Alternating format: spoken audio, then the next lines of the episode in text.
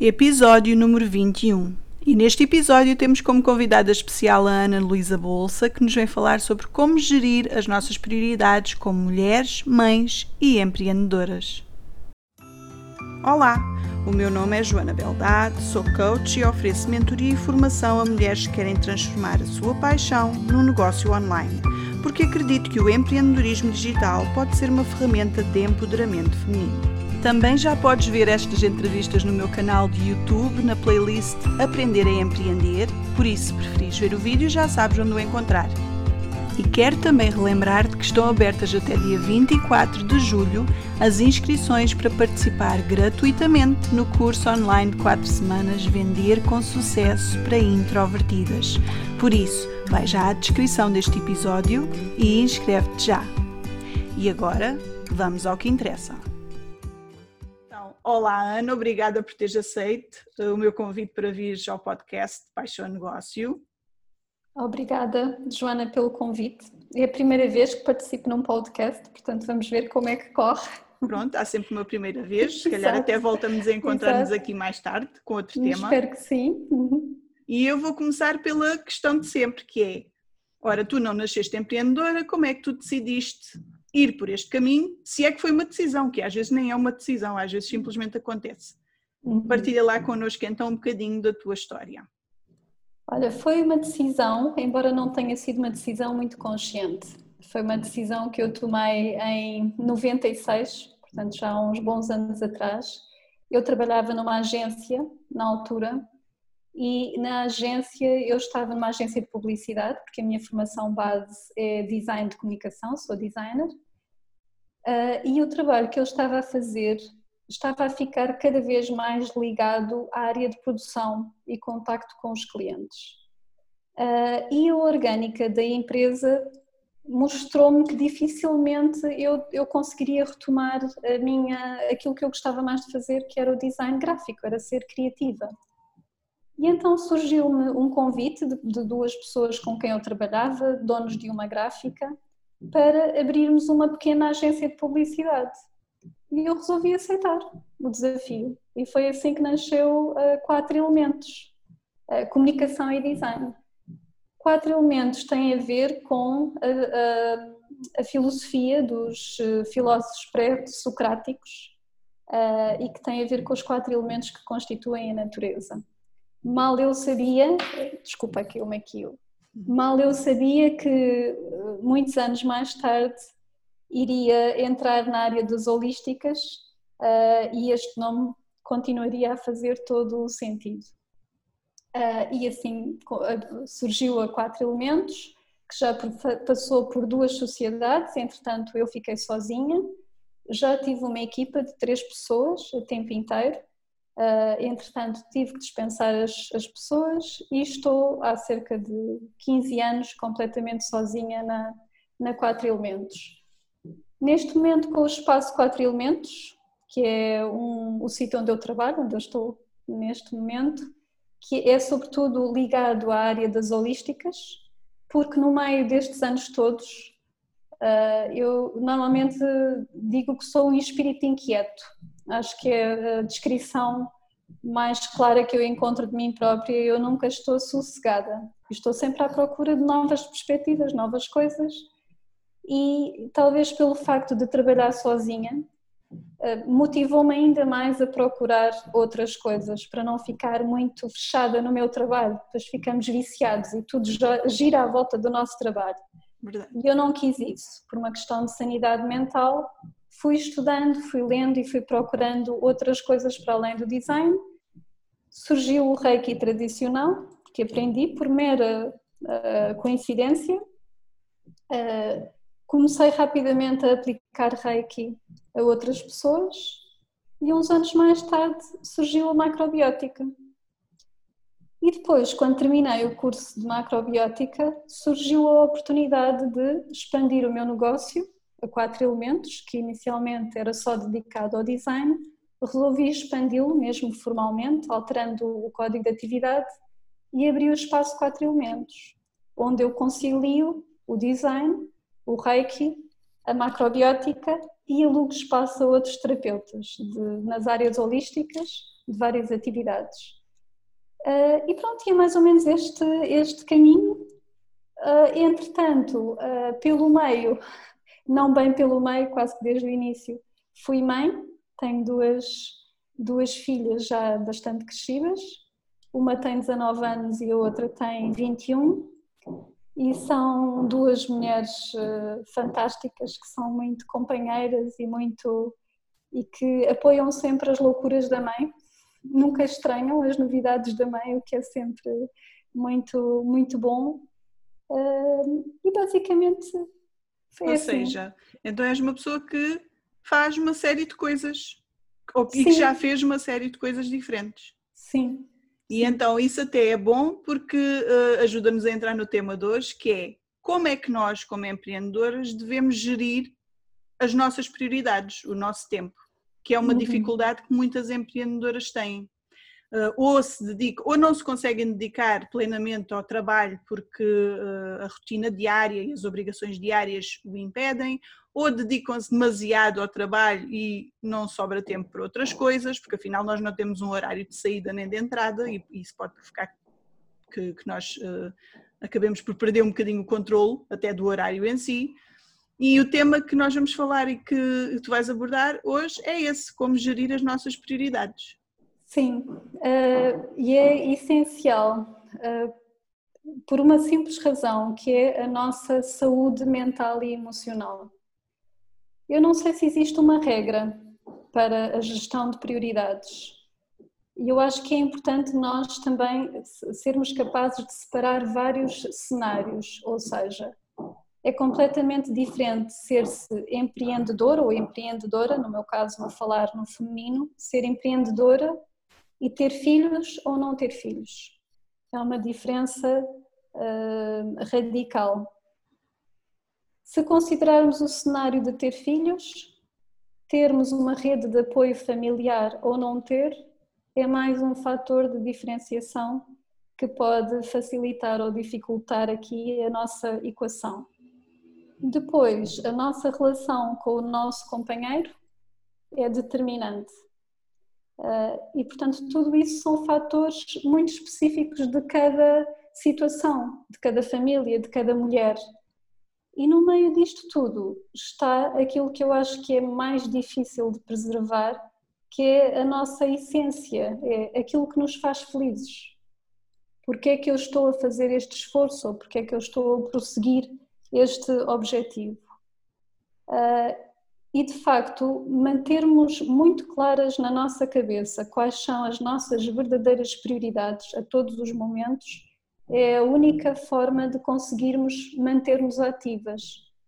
Porque quando temos filhos, eles ficam doentes, uh, eles precisam de ajuda nos trabalhos de casa, uh, precisam de imprevistos, acontecem muitos imprevistos.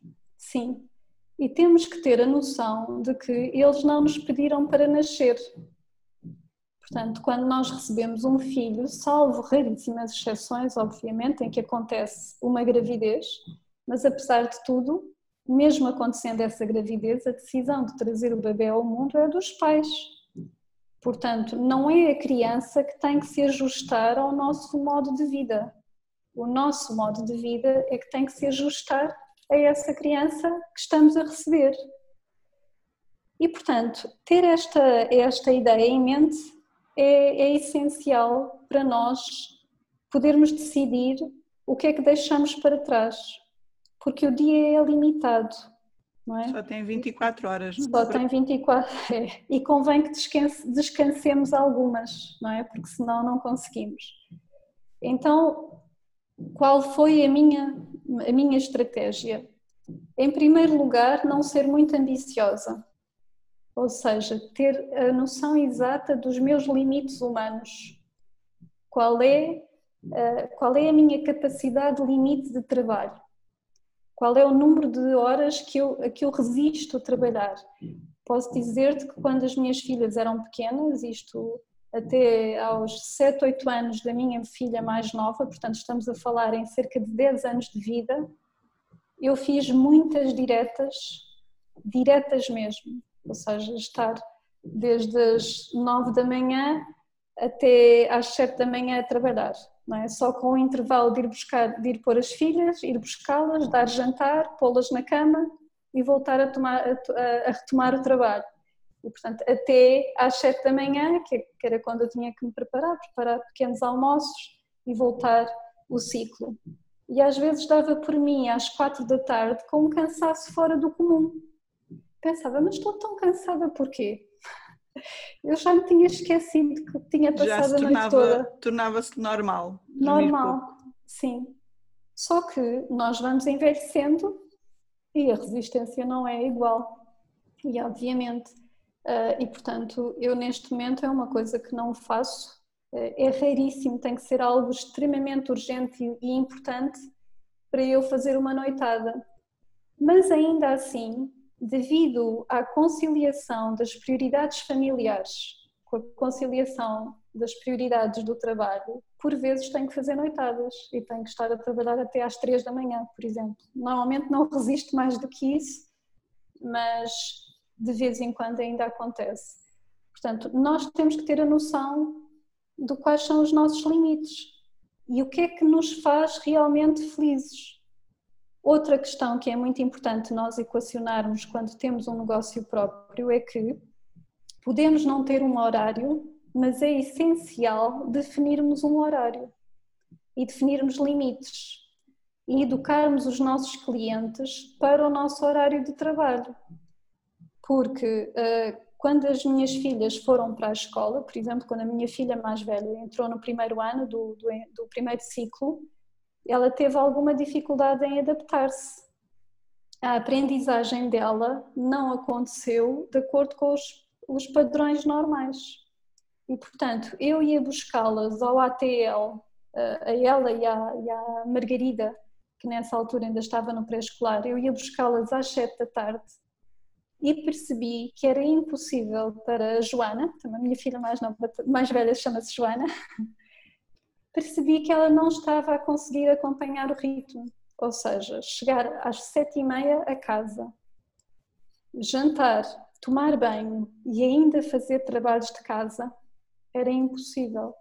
E, portanto, eu estava a criar-lhe uma pressão gigantesca.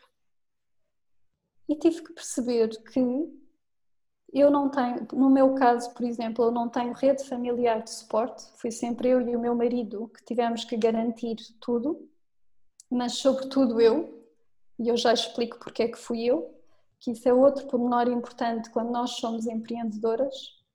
Uh, e portanto eu tive que perceber que o facto de eu querer trabalhar mais horas, de eu querer aceder a todos aqueles projetos, estava a pôr em causa a saúde e a estabilidade da minha filha, para além do futuro dela, porque uma primária mal feita compromete quase todo o resto.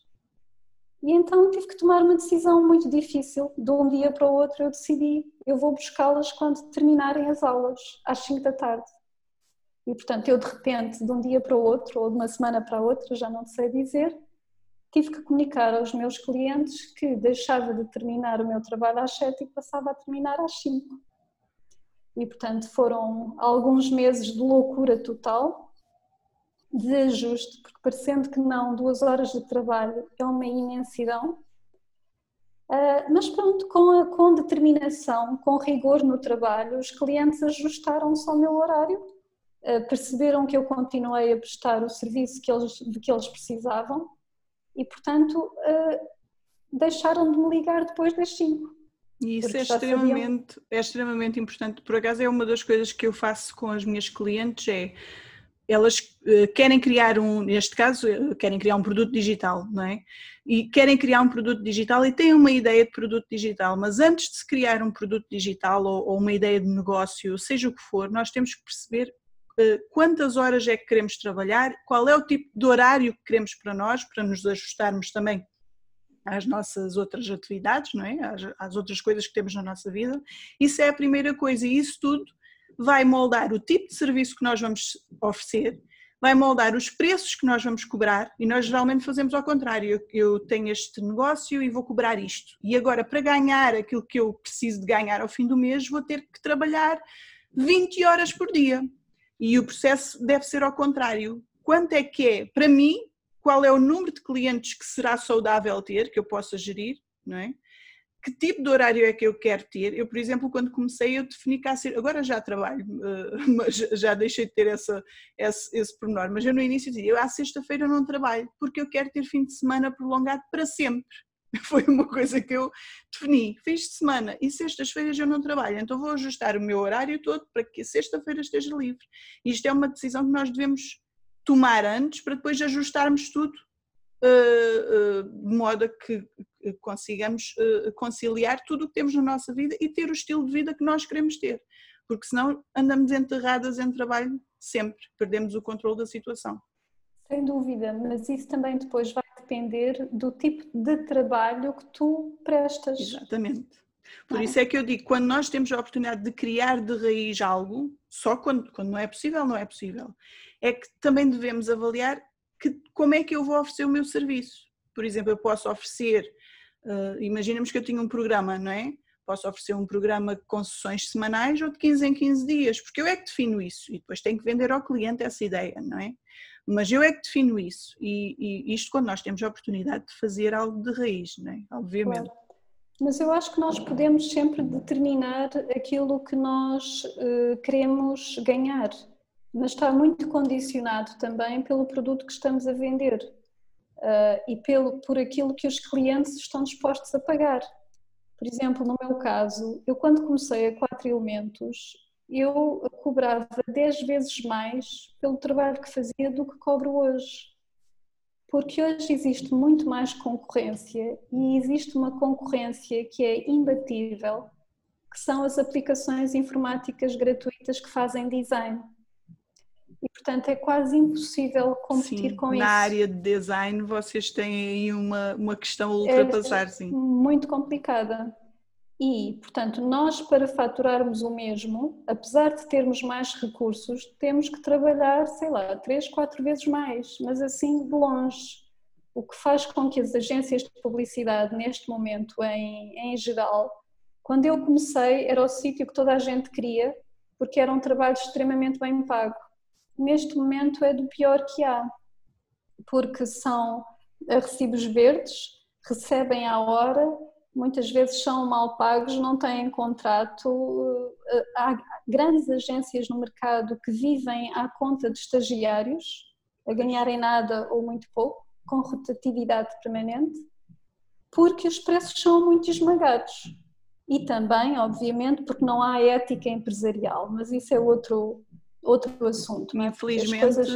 essa é a realidade de muitos eh, licenciados. Eu, eu, a minha formação base é arquitetura paisagista e era exatamente a mesma coisa. Sim. Uh... E, e, tem a ver por esta, com estas duas razões. Tem a ver com o facto de os donos das empresas acharem, aqui voltamos à questão do empreendedorismo, os donos das empresas muitas vezes acham que o dinheiro que a empresa ganha é deles e não quando nós trabalhamos em recibo verde, o dinheiro que nós ganhamos é nosso.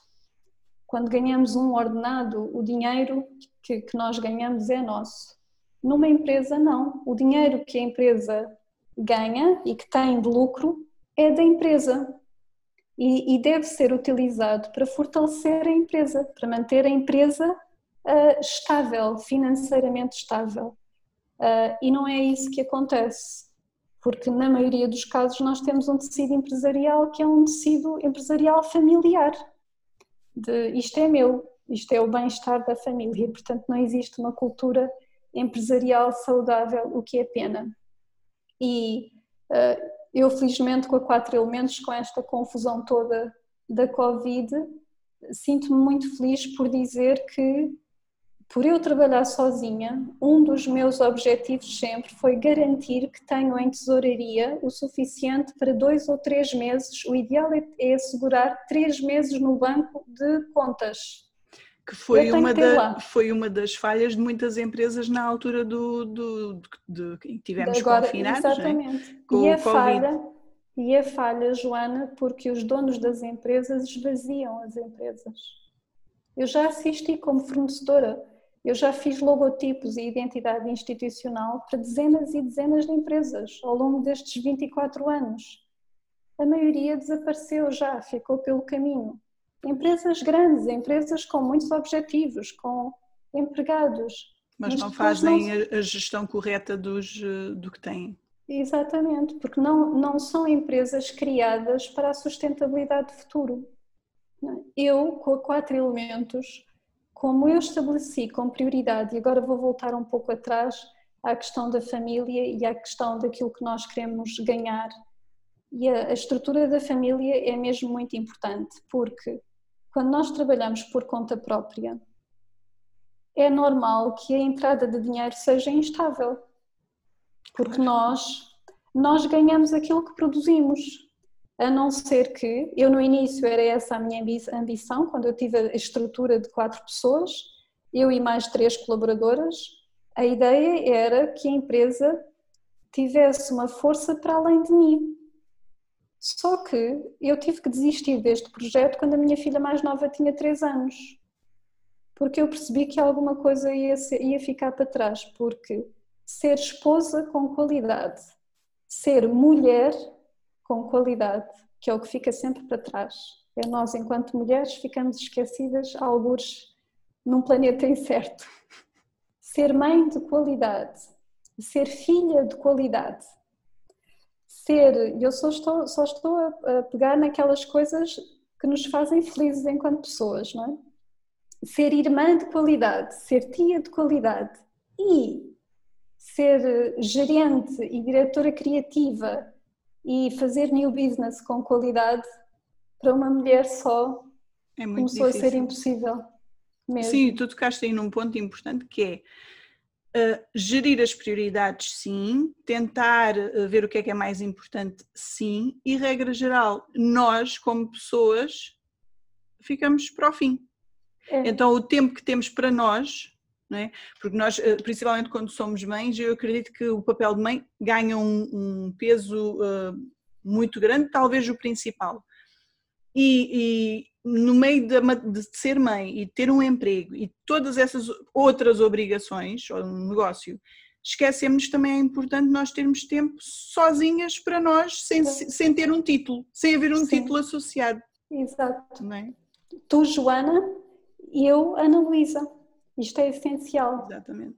Porque senão, até porque os nossos filhos a certa altura crescem e tornam-se independentes de nós e eu conheço algumas mulheres que não conseguem uh, cortar o cordão umbilical dos filhos. É porque filhos. foram muitos anos a desempenhar aquele papel e esquecendo-nos de, de, de, si próprias.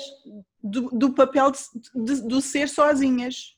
É? Exatamente. E quando nos é arrancado isso anos mais tarde, porque nos é um bocado arrancado, ah, eu ainda não sou mãe, está a caminho, mas, uh, quando, mas, mas vejo, eu por exemplo sou filha única, e por isso e a minha mãe é muito, muito mãe galinha. Mas eu noto isso que é quando chega aquela idade de, de, de sairmos do ninho, uh, as mães que decidiram, uh, que decidiram, não é uma decisão, acaba por acontecer, não é? Uh, mas que não investiram também a si como pessoas sozinhas, sem ser a, uma, a mãe ou a, a, professora, no caso da minha mãe ela é professora, ou seja o que for, depois não têm nada para. não, não sabem onde é que é onde investir a sua energia. É quando verdade. lhes é eh, retirada essa parte. E é uma fase em que normalmente as mulheres têm, sofrem uma, um declínio emocional muito acentuado, uh, juntamente com a menopausa, que ainda traz mais essa, essa apetência, não é? Essa tendência para a tristeza e para uma certa uma certa, um certo encerramento, não é? um certo isolamento, é uma situação bastante grave, mas tem que ser feita todos os dias ao longo da nossa vida. Ah, eu há pouco estava-te a falar em relação, de facto, às prioridades e à instabilidade do ordenado, não é? Quando nós não conseguimos ter uma equipa, que a equipa consiga assegurar o nosso próprio ordenado, portanto, quando somos só nós a assegurar o nosso ordenado, nós temos que ter a noção, em primeiro lugar, esse ordenado, qual é o impacto que tem na estabilidade financeira da família. Quer queiramos, quer não, isto tem que ser ponderado, porque nós temos que pôr comida na mesa, temos que pagar a renda da casa, temos que pagar água, luz, etc. E é essencial nós trabalharmos com vocação e com amor mas não nos podemos esquecer da parte prática da vida. Porque, porque afinal é um, é um negócio, não é? É não um nos negócio. podemos esquecer que é um negócio. Exatamente. É sempre um negócio. Uh, e esta questão do, do negócio ter uma razão de ser é, uma, algo, é algo que é muito feminino, que tem a ver muito com a nossa uh, tendência natural, acho eu, que fruto de anos de formatação nesse sentido, não é? as mulheres estão formatadas há séculos para servirem o outro e para cuidarem da família, e nós mantemos essa, apesar de, de chamarmos coisas diferentes, mantemos muito essa tendência do serviço ao outro.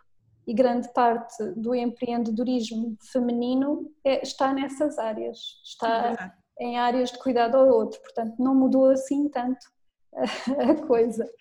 Ah, e portanto, no meu caso, o meu marido, que também trabalha na área da publicidade, trabalha numa grande agência, ah, nós conhecemos na faculdade, portanto estamos juntos há muitos anos, já passamos muita coisa juntos. Nós estabelecemos este compromisso de de facto, não é aqui por uma razão de, de ser ele ou, ou, ser eu, de ser homem ou ser mulher, mas ele é que tinha um emprego e ele é que tem um ordenado. É? E, portanto, foi uma decisão conjunta. Eh, eu é que assegurei uma série de questões de funcionamento diário da família.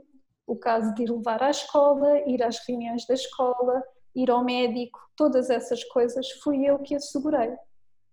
A partir do momento em que uma mulher decide fazer isso, tem que estar consciente das consequências.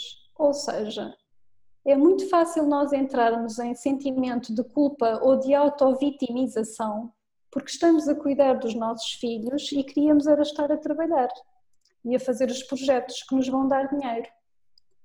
E portanto, a partir daqui começa a gerar-se muita confusão na nossa cabeça. E isso não é saudável, não pode ser e a longo prazo vai dar muito mau resultado, porque os nossos filhos precisam verdadeiramente de nós até aos 10, 10 13 anos. Se fizermos um bom trabalho nessa fase, eles depois estão livres para voar por si próprios e nós funcionamos como uma espécie de farol que eles procuram sempre que precisam, mas nós já não temos que estar sempre ali a cuidar Portanto, nós, ao mesmo tempo em que gerimos as prioridades dos nossos negócios, temos, e em relação à família, temos que criar os nossos filhos o mais possível no sentido de serem autónomos e responsáveis. Nós não podemos recear que eles cometam erros, ou no caso da minha filha mais nova, que é, é, é uma energia constante uh, esquecia-se da mochila, esquecia-se do lanche, não tomava o pequeno, não queria tomar o pequeno almoço de manhã e eu deixei, ou seja, por exemplo, em relação ao pequeno almoço, quando ela foi para a primária, eu durante a primeira semana de aulas insisti e fiz pressão, tens que vir comer, tens que vir comer connosco. E ela andava ali e brincava, sempre durou brincar e trepar, e portanto havia outras prioridades, eu percebo, do que tomar pequeno almoço. Ela nem sequer tem apetite logo de manhã, e eu compreendo. E portanto eu a certa altura dei-lhe espaço e deixei de eu obrigar a tomar pequeno almoço. E à hora de sairmos de casa, saíamos. E ela própria começou a perceber o desconforto que isso lhe causava e portanto, eu não fiz caso disso. Não, não há, nada, não há nada como a experiência para, para aprender, para a aprendizagem. Exato. Não a chateei, não estive a azucrinar-lhe, porque criar guerra com as coisas é o pior que nós podemos fazer, porque os nossos filhos afastam-se de nós, nós é? passamos a ser uma seca, já não nos podem ouvir. Ah, e portanto, ela própria começou a disciplinar-se para vir tomar o pequeno almoço connosco. Portanto, estamos a falar de uma criança com 6 anos. Este problema ficou resolvido. Organizar os materiais, a mochila, também no primeiro ano. Ah, eu, nós, elas é que tiveram sempre a responsabilidade de pegar na mochila, pegar, preparar as coisas, verificar. Eu tentava que à noite elas verificassem se tinham tudo, ah, mas a Margarida, sim, sim, eu vou fazer, eu vou fazer, eu já, já faço e muitas vezes não fazia, não queria fazer e portanto de manhã quando estávamos mesmo para sair de casa a Margarida ia toda pronta para a porta e a mochila ficava no quarto. E eu dizia, Margarida, a tua mochila? Ah, sim, sim, vou buscar. E houve um dia que eu decidi não lembrar. E portanto saímos todos de casa. E chegámos à escola e a, a Margarida de repente chegou: Mãe, a minha mochila, a minha mochila ficou assim toda muito assustada. Eu disse: Olha, se calhar ficou no teu quarto. E agora o que é que tu queres fazer? Não sei, mãe. Então, olha, agora tu é que sabes o que é que vais dizer à tua professora. Pronto. Contava com a mãe para, para a lembrar sempre. E, e eu disse: despedi-me, não fiz novamente, não ralhei, não fiz caso, não. E portanto. A, Margarida... a verdade é que nós é que transformamos os nossos filhos em pessoas super dependentes de nós. Até porque, se calhar, em certa medida, nós até queremos que eles sejam dependentes de nós o máximo tempo que... possível, porque temos, não, queremos lá, não queremos deixar uh, uh, perder esse, esse laço. Eu acho que não é bem isso, Joana. Eu acho, eu acho que é mais. Muitas, muitas vezes os pais não acreditam nas capacidades dos filhos, o que é uma pena. Uh, Sim. Acham eu... que, eles vão, que eles vão esquecer sempre, acham que não vão, nunca vão ser capazes. Eu, por exemplo, eu quando fui para a Força Aérea, quando fui fazer os testes para a Força Aérea, os meus pais achavam que eu não entrava, então estavam descansados porque eles não queriam que eu fosse embora. Uh, passei e depois quando fui para a recruta era igual. Ah, ela vai, pronto, ela passou, mas ela vai para a recruta, ela, ela vem, vem embora porque aquilo é muito duro, ela vem embora e tive que ser eu a provar uh, que não, que eles estavam enganados.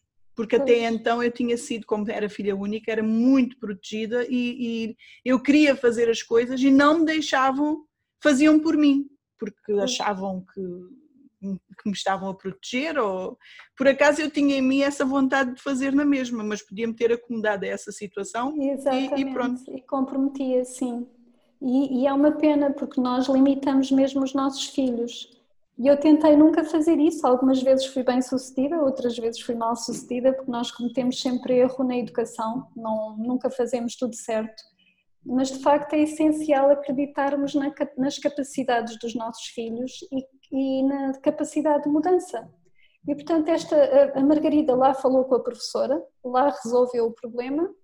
Uh, no dia a seguir não se esqueceu da mochila, mas passados uns dois ou três dias voltou a esquecer-se da mochila. Mas foi de vez, nunca mais.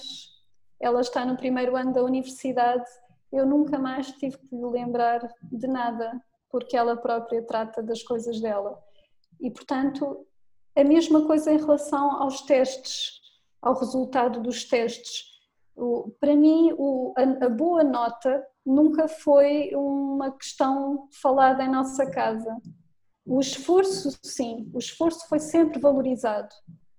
Até porque, como principalmente a Joana teve bastante dificuldade na primária, se eu fosse focar nos resultados, ela seria sempre infeliz. Acharia sempre que estava muito longe dos colegas. E, e, e, portanto eu sempre valorizei o esforço e disse-lhe sempre: não interessa, é aquilo, estás feliz, como é que tu te sentes? Era o que eu perguntava sempre quando diziam a nota de um trabalho, de um teste. A minha primeira pergunta era: como é que tu te sentes? O que é que tu achas? Podias ter tido melhor, podias ter tido pior? E, portanto, e era essa a conversa acerca das, das notas. Porque eu sempre lhes disse que as notas são vossas, não são minhas. É o vosso futuro que vocês estão a construir. E, portanto, esta não autonomia... É algo, não é algo que te devem a ti, não é? Nada. É a elas exclusivamente. E, e, portanto, felizmente tornaram-se miúdas muito independentes, muito responsáveis e eu, a certa altura, brincava e dizia: Eu sou assim, papéis e pago contas, mais nada. E vou às reuniões na escola quando me chamam, de resto não sei de nada. E eu ia às reuniões de pais e os pais todos perguntavam às professoras as datas dos testes. E eu ficava ali quietinha na minha cadeira porque eu não queria saber as, datas dos testes, eu não quero saber quando é que elas têm teste de matemática ou de português, isso é um assunto delas, não é meu, não é? Então, uh, uma das maneiras que nós temos uh, quando somos mães e empreendedoras, talvez de gerir isso, é conseguirmos dar, uh, uh, oferecer alguma, alguma autonomia ou conferir alguma autonomia aos nossos filhos, porque é realmente ter um, um negócio e, e, e, tentar estar a 100% nos dois sítios é impossível, não é? É. E até é um favor que nós estamos a fazer aos nossos filhos, porque é pessoas autónomas é o, é o que nós queremos, eu, não é? Sim, sim. Depois, outra coisa que é muito importante, eu durante muito tempo trabalhei em casa, portanto, depois de eu ter decidido andar para trás e, e ficar a trabalhar sozinha, portanto, uh, desmontar a minha equipa e ficar sozinha com a minha empresa, eu fiquei a trabalhar em casa, porque eu tinha estado sempre com, com escritórios alugados. Uh, e a partir do momento em que estou em casa, a coisa complica-se bastante, porque deixa de haver limite de espaço e limite de. Portanto, a primeira coisa que eu tive que fazer foi criar um espaço em casa que elas facilmente percebessem que ali é um espaço sagrado, de, que é onde a mãe trabalha, e portanto é um conselho que eu dou a todas as mulheres que trabalham em casa para si próprias, é terem o seu próprio espaço, por mais pequeno que seja, é, é, até por uma questão de, de, de, concentração, saberem que é ali que têm que produzir e quando têm filhos é essencial para criarem essa, essa barreira. Mas voltando aqui à questão da gestão de prioridades, os nossos filhos, quando estão em fase de crescimento, e não só, eu acho que os nossos filhos precisam do nosso apoio sempre, é, é para isso que somos mães, não é? Uh, mas sobretudo quando eles são pequenos, até esta fase dos 12, 13 anos de que falei há pouco, às vezes eles precisam de nós com muita urgência, é? Porque é naquele momento que precisam de nos contar ou que se zangaram ou que tiveram quase numa briga no recreio com alguém e, portanto, têm urgência de falar connosco.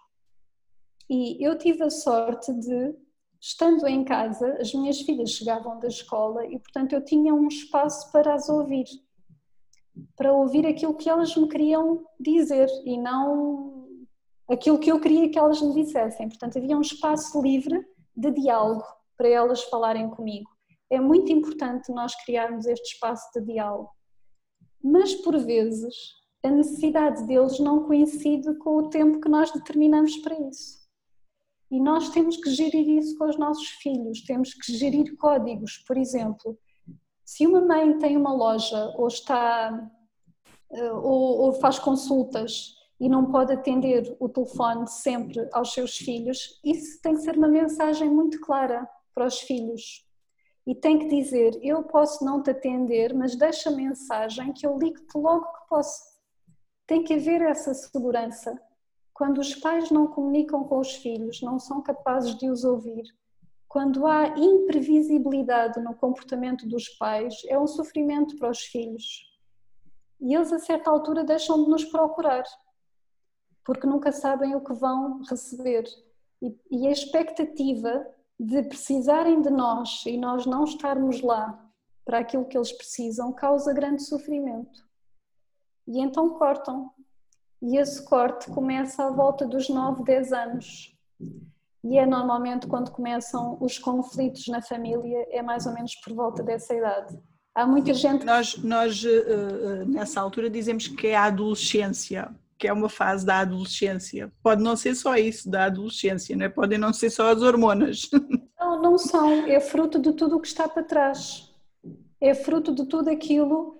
Uma criança começa a ser educada a partir do momento em que nasce, uh, com o ambiente a que assiste, com a forma como os pais comunicam um com o outro, com a forma como a família se comporta quando está reunida. E quando eu digo família, digo família alargada avós, tios, primos, eles sentem tudo. As crianças têm uma percepção enorme para a harmonia, assim como têm para a desarmonia. E habituam-se e arranjam formas de sobrevivência ou, ou de vivência em todos os meios. Têm uma capacidade de adaptação gigantesca. Só que às vezes essa adaptação nem sempre é positiva. E mais cedo ou mais tarde vai trazer consequências. Portanto, há dois extremos que nós devemos evitar, que é sermos mães galinhas, queremos saber tudo, e negligenciarmos. E, utilizarmos discursos como que chatice, agora tenho que ir à tua reunião, mas tinha aquilo para fazer. Isto é horrível para uma criança que ouve, uma criança de 7 ou 8 anos que ouve uma mãe ou um pai, tanto faz, queixar-se porque tem que ir a uma coisa que lhe, que, que lhe diz respeito e em vez disso queria estar com um cliente ou a fazer o projeto, a criança sente, então, mas eu sou assim tão insignificante, não tenho importância nenhuma. Portanto, mesmo que não consiga expressar verdadeiramente este sentimento dentro de si, a criança sente e sente desconforto. E este desconforto sobrepõe-se. É uma espécie de camadinhas, são folhinhas que se vão sobrepondo. Tudo aquilo que nós pudermos fazer para fortalecer os nossos filhos, para lhes dar confiança, mas com autonomia, nós vamos ter muitas vantagens no futuro. O que é que aconteceu comigo? Eu tive estes cerca de 10 anos muito, muito presa, muito condicionada. Eu não tinha reuniões fora, eu tratava de tudo por telefone. Uh, ir a gráficas tinha que ser dentro de um horário muito restrito, que era o tempo que me dava para, para produzir trabalho, ir buscá-las ou seja o que for. Mas a partir do momento em que elas começaram a ir sozinhas para a escola de transportes públicos, o meu dia quase que duplicou, porque eu passei a gerir o tempo de acordo com as minhas prioridades e já não com as prioridades delas, porque elas já tinham autonomia para cuidar de si. E eu continuei a estar, como ainda hoje continuo a estar, sempre que elas precisam, mas já é muito poucas vezes. E, e como nos habituamos muito a ter as refeições em família, sobretudo o jantar, em que se conversa sobre tudo o que for preciso, elas também se habituaram a ter esse tempo para contar as coisas da, dos amigos, da universidade, as saídas, pronto, e foram, foram crescendo, de for, crescendo de forma muito independente.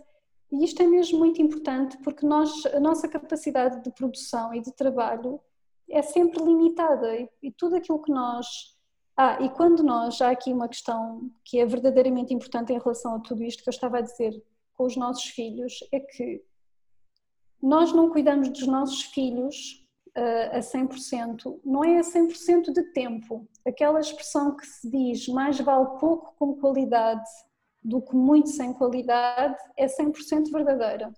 Quando nós estamos com os nossos filhos, temos que estar com os nossos filhos. Não é pensar no trabalho ou noutra coisa qualquer. Portanto, eles não têm problema nenhum com o pouco tempo que nós estamos com eles. Eles têm problema se esse tempo não é de qualidade e não é construtivo. E nós mais tarde vamos perceber que todo esse esforço ou de certa forma sacrifício que nós fazemos enquanto empreendedoras e enquanto mães vai valer a pena. O que acontece comigo há, há mais de 10 anos, não é? A minha empresa tem 24 anos eu fui mãe dois anos depois de constituir a empresa, portanto, 22 anos. 10 anos foram de muito, muito sacrifício. Mas agora, estes 12 anos a seguir, eu estou, não digo completamente livre, porque quando se é casada e se tem família, há sempre coisas para conciliar. Mas a minha gestão do tempo é quase. Eu faço aquilo que eu quero, eu decido aquilo que eu quero, inclusivamente no ano passado decidi fazer uma formação no estrangeiro, em que estou todos os meses uma semana inteira fora. Quer dizer, agora com esta história da. Não se pode ir a lado. Está tudo cancelado. E que é uma coisa que se me dissessem há 12 anos atrás que eu iria fazer, eu pensaria nem pensar como é que eu posso estar uma semana inteira fora de casa. E posso. E depois já há essa questão também de uh, muitas mulheres que querem ter sucesso, querem ter uma carreira, aquilo que nós chamamos de carreira, não é? Uh, muitas vezes, e isso também, também tem a ver, uh, quando estamos a falar de, de, trabalhar para uma entidade patronal, tem a ver também com a maneira como a sociedade é, não é? Mas quando temos, mesmo quando decidimos criar um negócio próprio, há sempre essa questão do se eu quiser ter sucesso, eu tenho que fazer uma escolha e ou eu me dedico a 100% à minha carreira e ao meu negócio, ou se eu escolher ter uma família, não vou ter tanto sucesso como se calhar uma pessoa que não tem família e que, que está completamente ah, livre, vamos utilizar o termo uhum. livre, não é? Uhum. E há muito Sim. essa questão. Sim, é verdade. Eu acho que há sempre escolhas, ou seja, como dissemos, como falámos no início, é sem dúvida diferente ter família ou não ter família. O cérebro comporta-se de forma diferente. É? O nosso cérebro tem um espaço limitado. Se temos que dividir esse espaço entre vários, vários segmentos da nossa vida, vai restar menos espaço para o nosso trabalho. Isso é inevitável, não é? Mas depende muito também do trabalho de que estamos a falar. Eu compreendo que uma pessoa que se dedica à investigação, por exemplo, à investigação científica, tenha muita dificuldade em ter família porque é um trabalho que, que, consome muito, muito, muita energia. Aquilo está sempre ali na, na cabeça, está permanentemente lá. Essas pessoas, para terem família, têm que ter uma família que seja muito cooperante e que equilibre, lá está. Por exemplo, o que é que acontece com, com o meu marido neste momento, que felizmente a fase pior de trabalho na agência onde ele, onde ele está, entretanto, equilibrou-se um pouco há vezes em que eu chego a casa às nove da noite, já ele tem, e trabalho por conta própria, não é? Já ele tem tudo feito, jantar feito e tudo, e telefona-me: olha, estamos quase, vens ou não vens? E isto é essencial, haver esta harmonia. Quando é mulher a ter que assegurar tudo, efetivamente é muito difícil, porque nós não conseguimos estar em dois sítios ao mesmo tempo. É humanamente impossível. E, e, e, sem dúvida, eu também há pouco dizia que temos que controlar a nossa ambição, temos que perceber até onde queremos ir. Não é propriamente fazer uma escolha, mas é dosear a escolha. É, é saber o que é que o que é que essa escolha vai implicar. Uma decisão que eu tomei já há muitos anos foi deixar de participar em concursos públicos de design. Não participo porque é um investimento enorme de tempo, de tempo, de trabalho, até muitas vezes em termos de recursos materiais, temos que fazer maquetes ou, ou contratar pessoas para gravar um spot, ou seja o que for, portanto é um investimento real, sem certeza nenhuma do que, do que eu vou receber. E aqui não é uma questão de eu ter dúvidas sobre a qualidade do meu trabalho.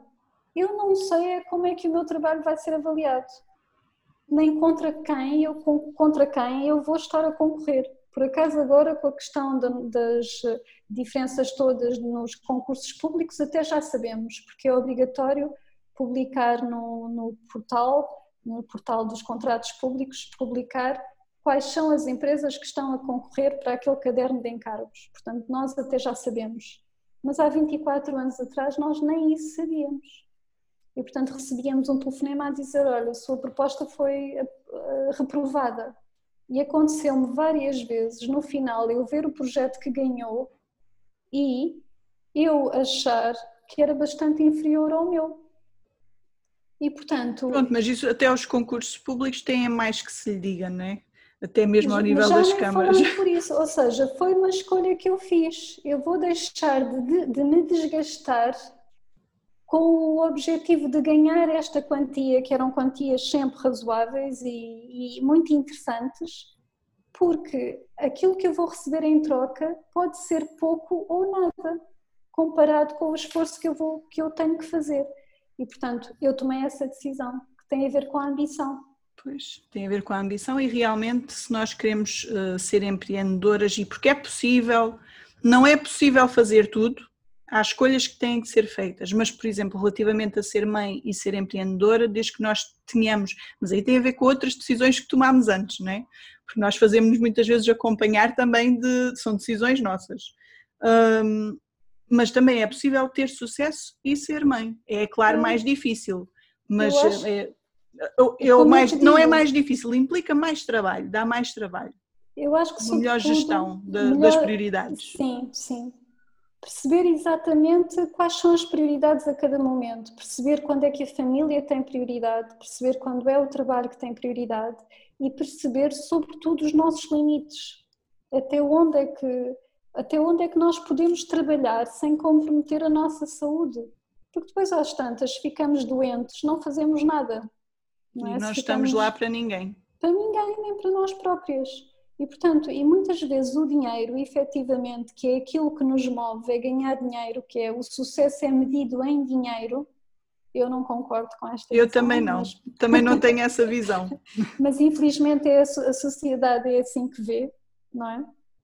Uh, se nós medirmos o sucesso só em dinheiro e não com a estabilidade da nossa vida, é muito fácil nós sentirmos-nos desmotivadas e perdermos bem e perdermos a noção daquilo que é prioritário.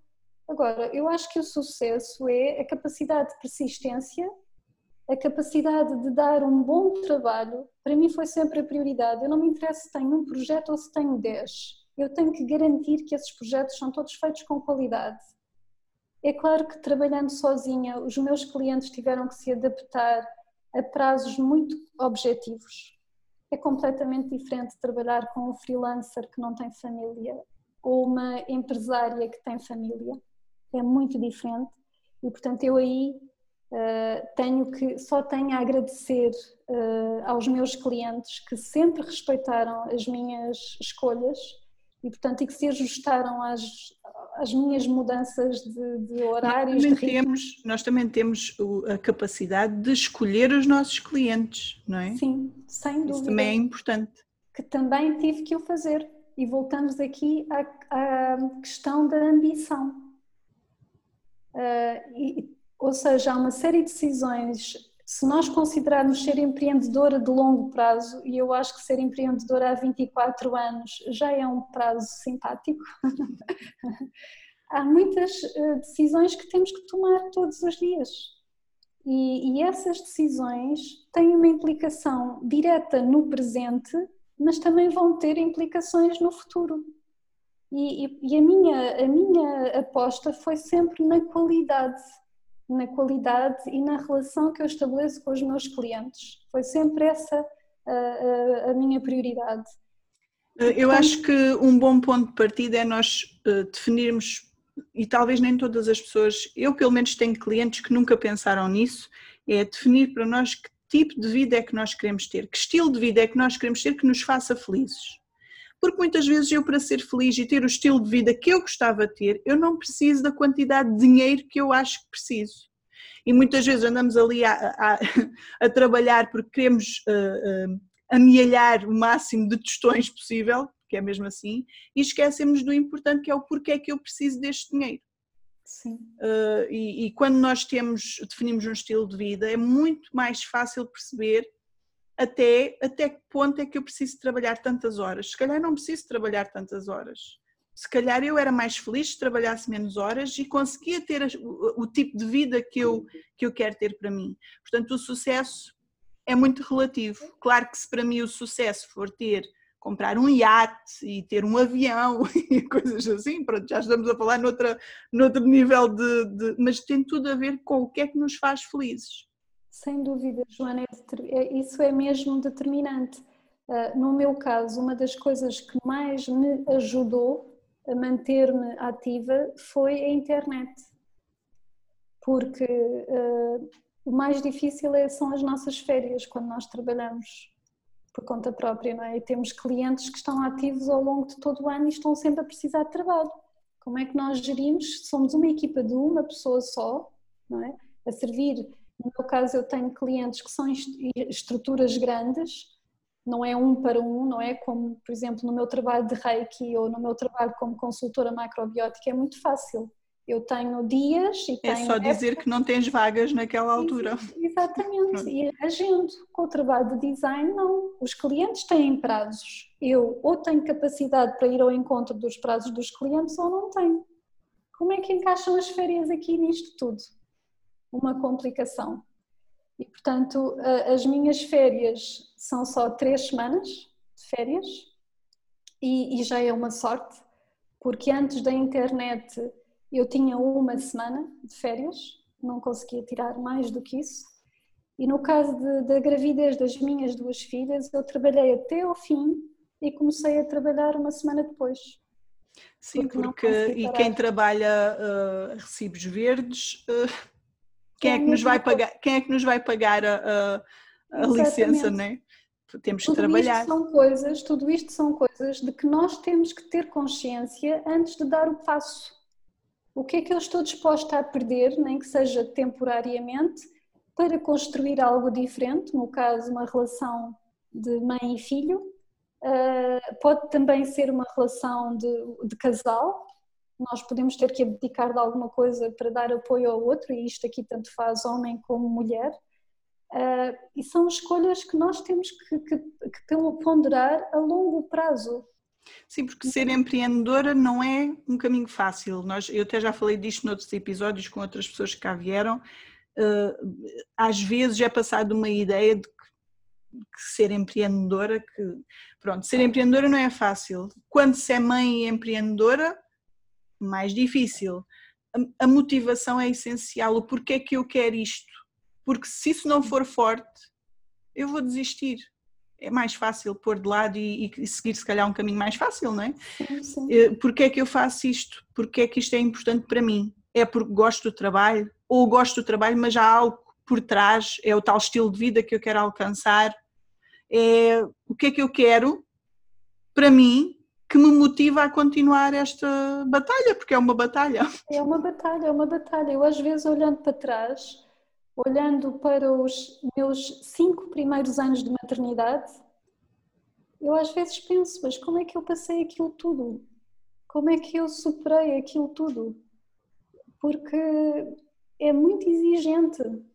Na, na altura em que eu te falei, em que elas começaram a ir uh, por, por, sua, por transportes públicos para a escola, o meu cérebro parece que duplicou de espaço de repente eu fiquei com muito mais capacidade de concentração, com muito mais capacidade de criatividade. Porque é um facto, os nossos filhos ocupam-nos, exigem atenção, faz parte, é por isso que nós somos mães. E, e portanto, é, e depois, por isso é que nós temos que construir o terreno para depois, mais tarde, podermos voltar a ser nós próprios e ter a nossa independência e gerir porque na verdade eles precisam mesmo de nós com muita dependência relativamente pouco tempo. Portanto, se, se investirmos os nossos esforços de, for, de, forma adequada nesse tempo, existe uma grande probabilidade depois de, estarmos muito tranquilas com eles, com a capacidade deles e eles connosco. Portanto, isto é mesmo algo muito importante. Mas no, no meu caso foi sempre o traba trabalhar em agências de publicidade, como eu falei há pouco, nunca foi fácil, nunca teve horários e está pior ainda. E portanto, como eu quis ser mãe, ser empregada numa agência de publicidade estava completamente fora de causa de questão, porque eu não tinha ninguém, não tinha avós, quer dizer, tinham, mas não estavam perto de mim, felizmente tinham, ainda tenho os meus pais, os pais do meu marido, mas nem uns nem outros moravam suficientemente perto de nós para poderem assegurar aquilo que muito que eu vejo, muitas amigas minhas têm, não é? Que os meninos jantam todos os dias em casa dos avós e são os avós que estão bem, essa, essas coisas todas. Por um lado, sabe bem, mas eu não abdicava de nada daquilo que fiz, não abdicava de nenhum jantar, dos banhos. Uh, uma das estratégias que eu utilizava era quando elas já tinham assim alguma idade e não havia o risco de afogamento, ficavam a brincar na banheira, adoravam ficar ali. Eu, entretanto, preparava o jantar, preparava uma série de coisas, depois uh, secavas, pijama, prontas para ir, para ir jantar. E, portanto, nós temos que ir uh, gerindo. Sim, fiz muita pula, Uh, Chamei-as para ajudarem na cozinha desde muito pequeninas, para pôr a mesa, levantar a mesa, ir buscar a batata. Se eu estava a fazer sopa, pedia-lhes: Olha, vai buscar ali a, a, as cenouras e as cebolas. E elas: O que é que são as cenouras? Aquela coisa, cor de laranja. E portanto, parecendo que não, tudo isto é uma aprendizagem e é uma partilha de responsabilidades, de trabalho. Que, no, que nos ajudam, porque os nossos filhos podem cooperar muito mais há casos em que não fazem nada, não fazem a cama, não mudam a cama, não, não, não são capazes de pôr a roupa na roupa suja. Isso é tudo coisas que nós é que os habituamos a uma coisa ou outra, não é? Nossa, a culpa é nossa, não é deles. Eles habituam-se àquilo que nós permitimos. A única coisa em que eu fui realmente intransigente é na questão do respeito, na forma como elas falam comigo e com o pai, mas aí era recíproco. Eu também não lhes falta o respeito, porque eles só aprendem a respeitar-nos se nós fizermos o inverso, não é? Sim, que as crianças são umas esponjas, os comportamentos que nós tivermos à frente delas, elas vão assimilar vão e vão imitar. E se nós não somos capazes de falar eh, com qualidade e com calma com os nossos companheiros, não é? com os nossos maridos ou com os nossos irmãos, que exemplo é que vamos estar a dar aos nossos filhos? Se nós não somos capazes de falar com eles de igual para igual. De... Outra coisa que é essencial em todos os momentos é nós pensarmos pela cabeça deles Uh, Lembro-me quando eu ia buscar os, o, as minhas filhas à escola, ouvia muitas vezes os pais: Mas porquê que tu fizeste isto? Já viste que estás todo sujo, estás não sei o quê? Eu pensava, então, mas já se esqueceram de como quando eram, eram crianças? 7 ou 8 anos.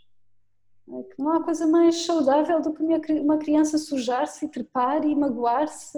Eu, pelo menos, quando ia passar férias à casa da minha avó, eu vinha com as pernas todas esfoladas.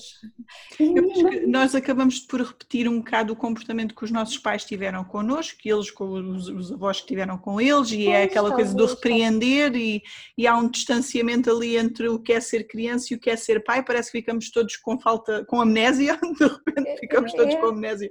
Sim, sim. É assim. Eu tentei, eu tentei nunca me esquecer do que, do que é que era.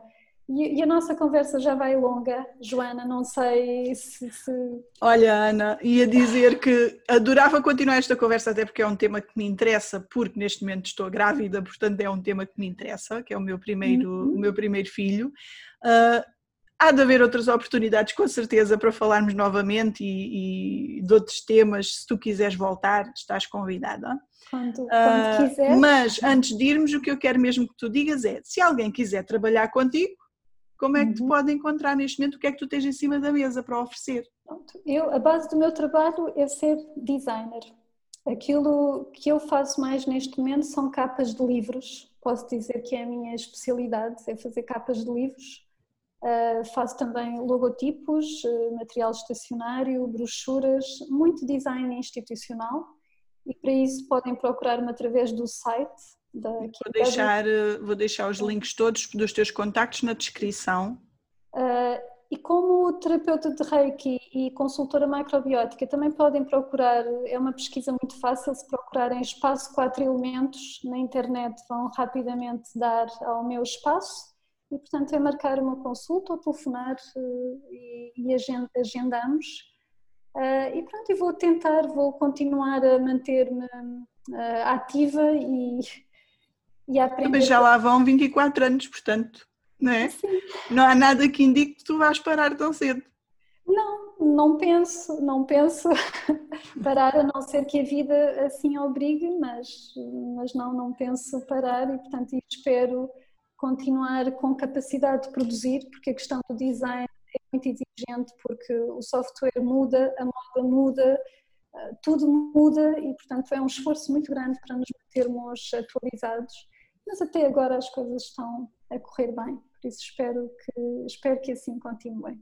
Vamos portanto, ver para quem nos está a ouvir, quem quiser contactar a Ana e trabalhar com a Ana nas áreas em que ela uh, explora, já sabem que na descrição deste episódio estão os contactos da Ana e da sua empresa. Obrigada, Ana, mais uma vez por ter estado aqui. E para quem nos está a ouvir, beijinhos e até à próxima.